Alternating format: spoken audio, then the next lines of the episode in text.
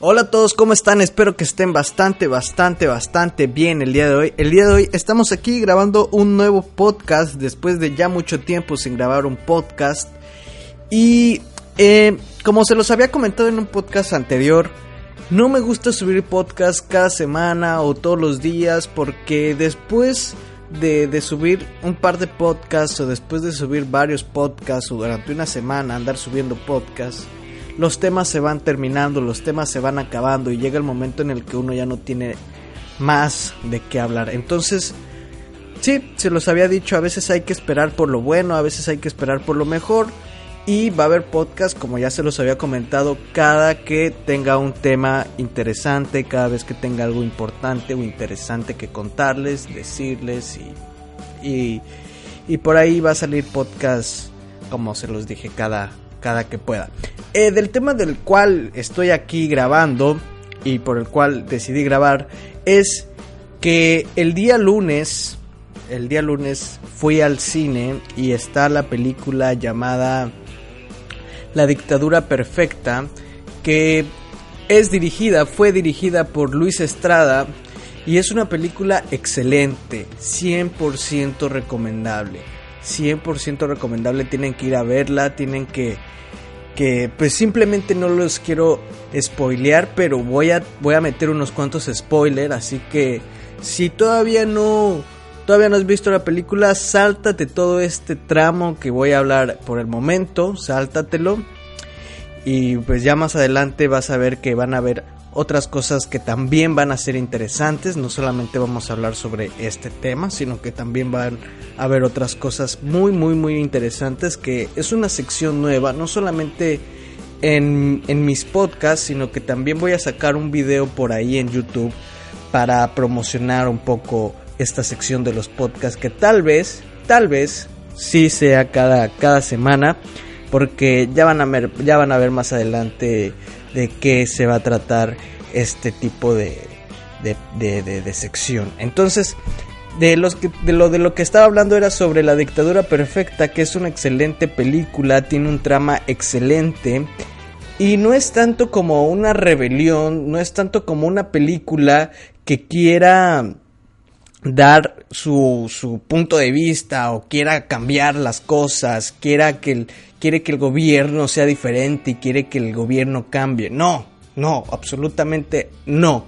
Lo que quiere esta película es demostrar cómo está México y demostrar los lazos que tiene México, el gobierno mexicano, el gobierno mexicano con las televisoras mexicanas. Bueno, una de las televisoras mexicanas que es la televisora más importante de México llamada Televisa y cómo es que los presidentes llegan a ser presidentes, cómo es que los, los gobernadores o el presidente Enrique Peña Nieto quita toda esa mala imagen, porque como en esta película aquí empiezan ya un poquito los spoilers, así que cuidado, alerta, alerta, que aquí empiezan algunos spoilers. Este, como en la película pasan, eh, Enrique Peña Nieto para Enrique Peña Nieto y para la televisora, que en este caso es Televisa, las redes sociales no son tan importantes como la televisión. Y tienen mucha razón. Realmente las redes sociales y el Internet no es tan importante como es la televisión. Ni, ni siquiera la radio es tan importante. Y eso que la radio antes, antes era muy escuchada. Todavía en algunas partes del país se sigue escuchando mucho la radio, pero por lo menos aquí donde yo vivo en Tabasco, pueden hablar sobre toda la mafia que hay en el gobierno, todo lo malo que están haciendo en el gobierno,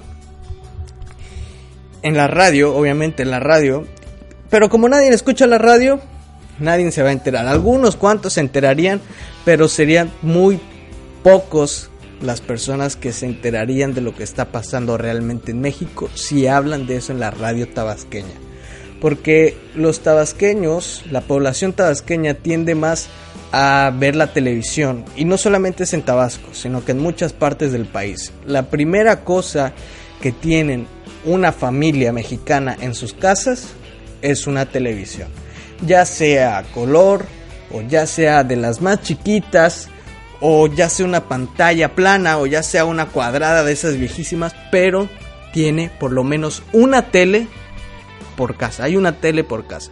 Entonces, todo esto se va metiendo aquí, el internet no importa tanto y, y, y siempre va a influenciar mucho que ponga la televisión. Entonces, eh, lo que enseña esta película es cómo la televisión tapa los errores que en las redes sociales sale mucho, por ejemplo Twitter o Facebook hacen los típicos memes y en la televisión hablan un poco de eso, pero si el presidente dice, ¿sabes qué?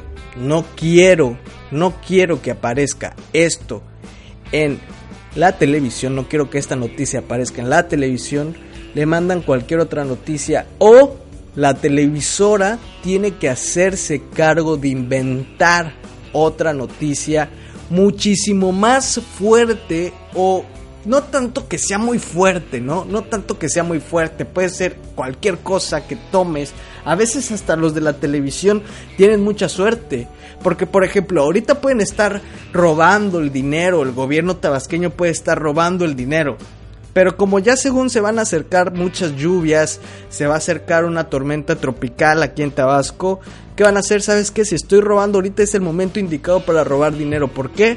Porque lo que puede hacer la televisión es, ¿sabes qué? Ayuden a Tabasco, ayuden a, Chiapas, ayuden a Oaxaca, ayuden a todos estos estados porque están en el agua, porque se están inundando. Mientras que a las otras personillas estas del gobierno se están robando todo el dinero, a nosotros nos están poniendo otras noticias que, pues, o sea, sí tienen, tienen algo de, importante, pero no son tan importantes como para, como para tapar eso que es algún fallo del presidente, algún video escándalo, cualquier cosa no son tan importantes como para tapar. Entonces, les voy a hablar también, les tengo una lista aquí, estuve investigando, no, no mucho, pero estoy investigando. Yo creí que todavía no iba a haber nada sobre esta película y ya hay algunas cuantas cosas sobre la dictadura perfecta. Y lo que encontré fueron relaciones que hay de la película con cosas que, pas que pasaron en la vida en la vida real. Entonces, aquí les tengo algunas, algunas relaciones con aspectos reales de la historia mexicana. En, en, el primer lugar tenemos, y como se los dije, spoiler, spoiler, spoiler. Yo creo que si ustedes ya saben sobre los spoilers, ya no estarán aquí metidos. Si todavía, si ya vieron la película, ya métanse, y a lo mejor ustedes no se dieron cuenta de esto, o tal vez sí sabían de esto, pero no sabían realmente con qué pasó, cuándo pasó, cómo pasó, y todos esos aspectos. Así que si ya vieron la película, está perfecto que se quedaron aquí. Si todavía no la han visto y quieren seguir adelante, pues adelante, no, no hay ningún problema. Este. El primer aspecto, y es con lo que inicia la película, llega alguien del, del, de, Estados Unidos, que es el, el embajador de Estados Unidos, y tiene una plática con Enrique Peña Nieto, o el que le hace de Enrique Peña Nieto, que es Sergio Mayer, y le dice algo que dijo Vicente Fox durante su gobierno, que fue, nosotros los mexicanos hacemos el trabajo muchísimo mejor que los negros. Ni los negros superan a los mexicanos para hacer un trabajo difícil, pesado, o sea, los negros no van a querer hacer lo que los mexicanos podemos hacer. Ese video está en YouTube, por si quieren buscarlo, pongan Vicente Fox y ya ni los negros o, los negros no hacen el trabajo como los mexicanos, ustedes búsquenlo y ahí les va a aparecer que efectivamente Vicente Fox dijo este, esta estupidez, esta gran idiotez y fue muy criticado porque fue considerado como un comentario totalmente racista, algo racista, algo que que simplemente ofendía no a los negros primordialmente, a lo mejor sí, sí, a los dos, a los dos aspectos ofendía a los negros porque, o sea, los negros no son esclavos, no es como que nosotros hacemos mejor el trabajo que los esclavos y también los mexicanos, o sea, que quiso decir que somos chingones. Obviamente no, nos dejaste más estúpidos porque simplemente no nos puedes comparar con alguien que es igual que tú. No, no es como que digas que alguien es mejor o, este es mejor o un negro es mejor para hacer un trabajo porque estás diciendo que entonces los negros y nos que los negros son esclavos y entonces estás diciendo que nosotros somos muchísimo mejor que un esclavo, porque a nosotros nos pueden madrear, nos pueden pisotear, nos pueden escupir en la cara y no vamos a decir un carajo porque nos vale madres nuestra propia vida. Entonces, ese es el primer punto. En el primer en el segundo punto que les tengo es el video escándalo donde aparece el gobernador Carmelo Vargas en la película, que es Damián Alcázar.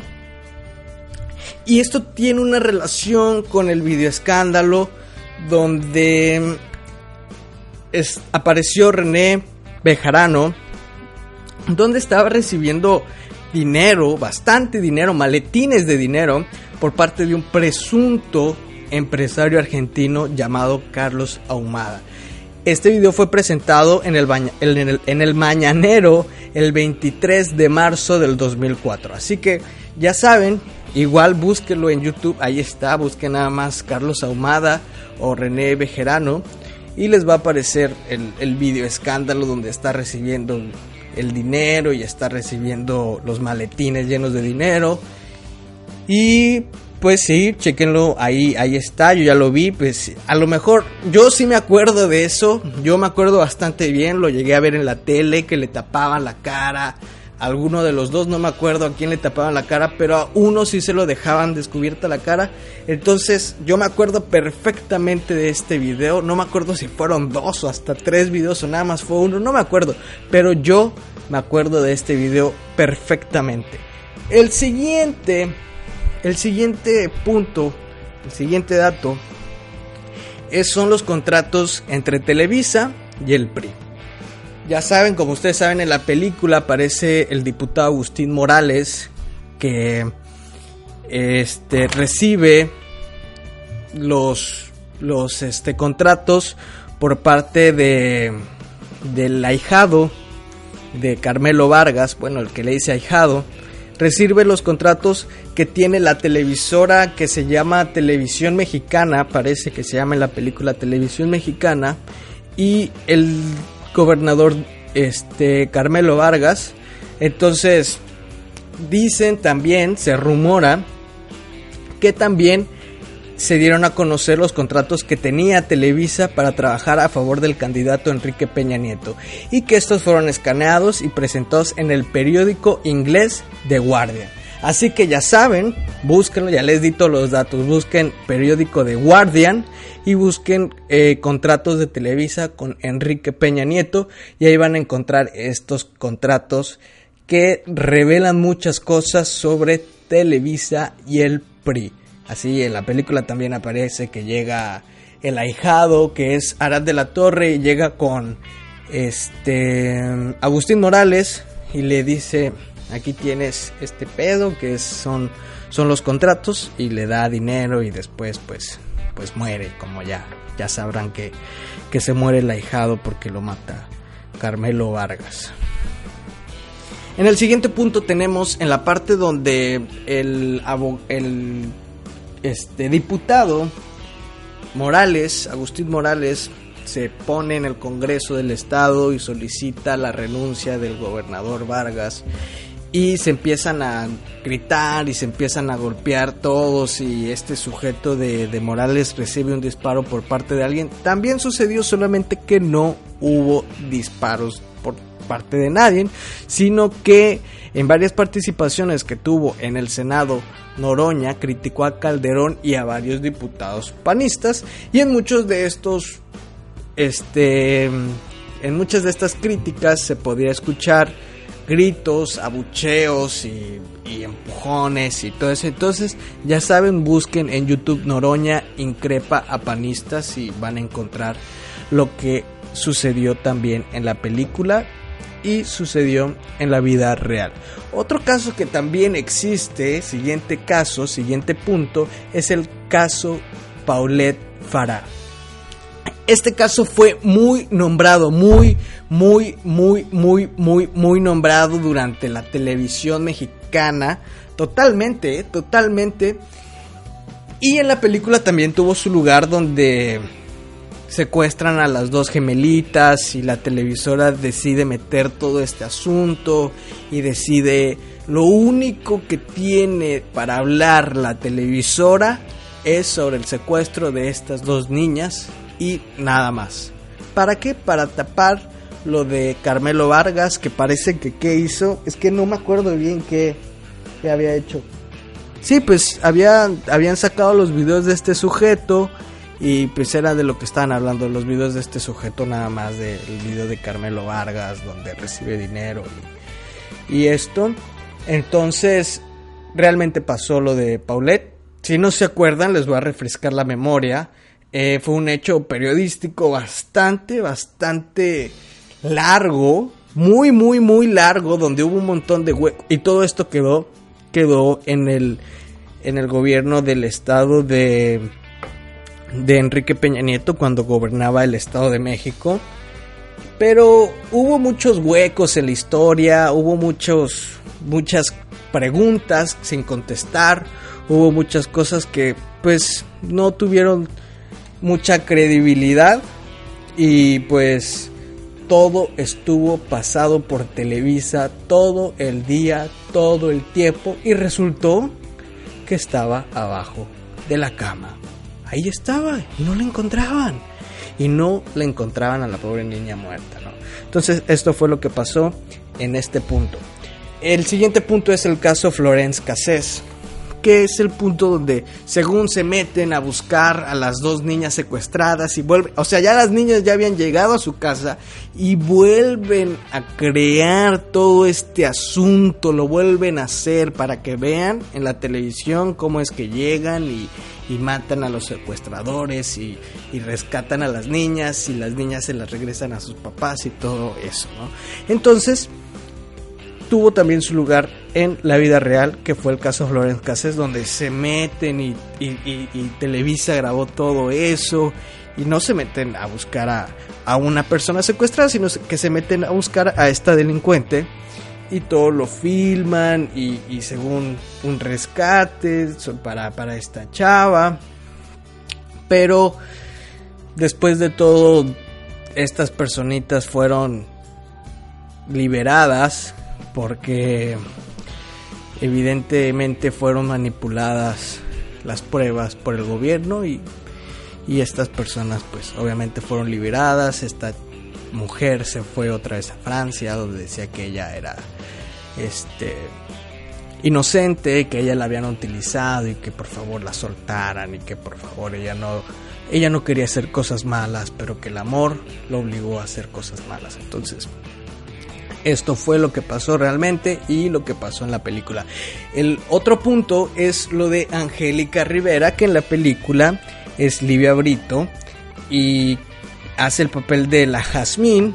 Y entonces eh, el gobernador se enamora de esta chica y le dice a Carlitos que le iba a dar dinero para rescatar a la chava, a las dos niñas, a las dos niñas que le iba a dar dinero, pero siempre y cuando le regalara, bueno, le vendía, casi casi le vendió a su novia y después el, el gobernador hace su campaña, hace su comercial y aparentemente parece que Livia Brito es la esposa del gobernador Carmelo Vargas y es lo que pasó. Angélica Rivera se casó tal vez igual por dinero, obviamente por dinero, porque ha de haber dicho Enrique Peña Nieto, ¿sabes qué? Me gusta mucho Angélica Rivera, me encanta, me la quiero coger, así que por favor, ¿cuánto quieres por ella? Y le pusieron precio a Angélica Rivera, lo alcanzó Enrique Peña Nieto y fue vendida.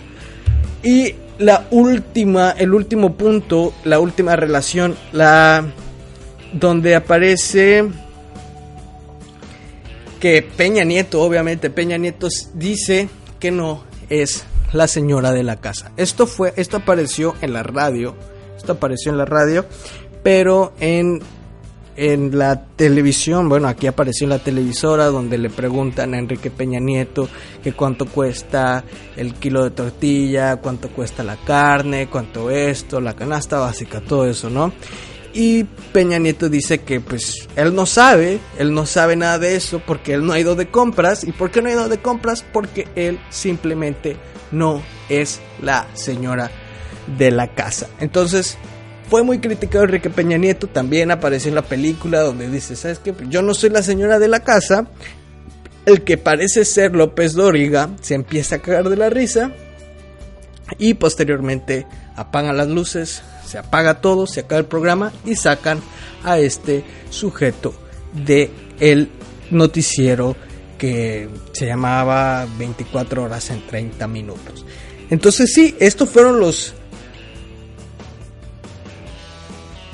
estos fueron los ocho puntos que hubo con relación de la película y la vida real. Y ya cambiando de tema, ya cambiando completamente de tema, vamos a hablar sobre lo que les había dicho, ya después de que se adelantaron todo este ratote, fue, fue, fue un buen ratote que se adelantaron porque no quisieron escuchar lo que pasó en la película, las relaciones que hubo en la película con la vida real, porque eran spoilers de lo que pasaba en la película y yo lo contaba bastante, bastante explícito. Entonces, qué bueno que ya se adelantaron hasta acá. Esta sección va puede que aparezca un video en YouTube porque tengo muchas ganas de que esta sección sí sea tomada muy muy en serio y me la voy a tomar muy muy en serio porque he estado bastante tiempo este metiéndole producción a esta a esta a esta sección. Son críticas hacia app gratis. Todos los días ya saben que bueno, yo cuando hacía videos de noticias siempre les regalaba una app gratis y no era de mi parte, sino que hay una página, bueno, había una aplicación que se llama App Gratis y decidí, bueno, vamos a ver qué tan buenas son estas aplicaciones gratis, porque según el sujeto que sube estas aplicaciones gratis son gratis por 24 horas, como ya saben, las aplicaciones gratis por 24 horas, pero luego no o sea, después como se los digo es con los temas, ¿no? Se te van perdiendo los temas y ya no tienes nada que subir. Entonces es, exactamente lo mismo con las aplicaciones. No tienes ya las aplicaciones geniales, ya se te pasó el tiempo para subir todas las aplicaciones geniales y de repente empiezas a subir cualquier porquería, cualquier chorrada y cualquier estupidez nada más para llenar ese espacio porque tienes que subir todos los días una aplicación totalmente gratis y, pues eso está feo. Entonces, estas son unas cuantas aplicaciones que estuve probando y la crítica. La primera aplicación que estuve probando y que no sé si esté en, en, en, gratis todavía, pero puede valer la pena descargarla este, si pagas por ella o no, o tal vez sí o tal vez no. Es, se llama World of Tanks. Así es el nombre, World of Tanks, mundo de tanques. Y es un juego bueno, no lo niego, puede llegar a ser aburrido y muy lento. ¿Por qué puede llegar a ser aburrido y muy lento?